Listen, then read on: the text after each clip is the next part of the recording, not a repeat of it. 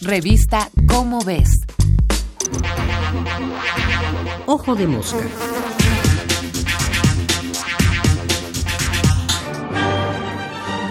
Cuenta la leyenda que en 1949 el ingeniero Edward Murphy, que trabajaba para la Fuerza Aérea estadounidense, formuló una ley que hoy lleva su nombre y que describe un aspecto especialmente molesto del funcionamiento del universo.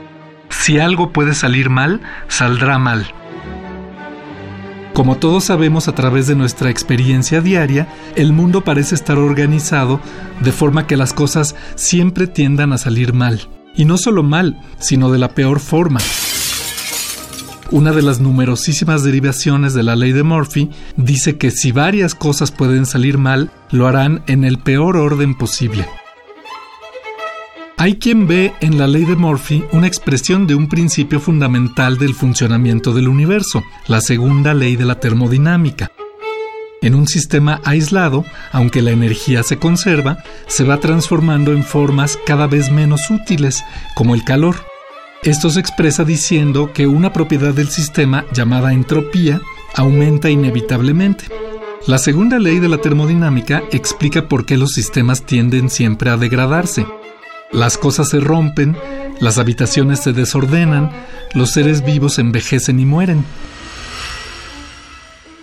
El aumento de entropía es la razón detrás de la llamada flecha del tiempo. Explica por qué el tiempo fluye solo en una dirección y no en otra.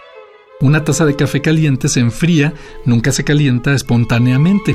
Si ocurriera esto último, sabríamos que algo anda mal, que el tiempo está fluyendo en reversa. Pero en realidad, y a pesar de lo útil que resulta para sentirnos menos mal ante las múltiples dificultades de la vida diaria, la ley de Murphy no es una ley científica y no se cumple siempre. Es falso que las cosas siempre salgan mal. Si fuera así, nunca podríamos lograr nada. La ley de Murphy solo expresa una limitación del cerebro humano, el sesgo de confirmación tendemos a recordar solo las cosas que nos llaman la atención, porque coinciden con nuestras expectativas o porque las contrarían.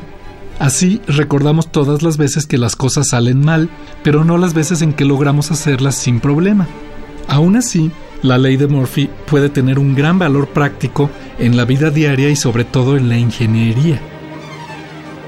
Si uno planea y diseña aparatos, proyectos o cualquier cosa pensando que si algo puede salir mal, saldrá mal, seguramente habrá previsto muchos posibles contratiempos y la probabilidad de que las cosas salgan bien será mayor.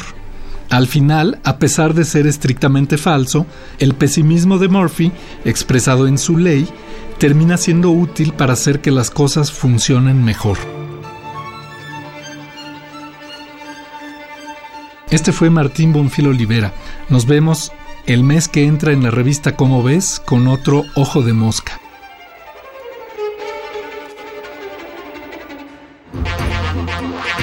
Ojo de Mosca. Una producción de la Dirección General de Divulgación de la Ciencia.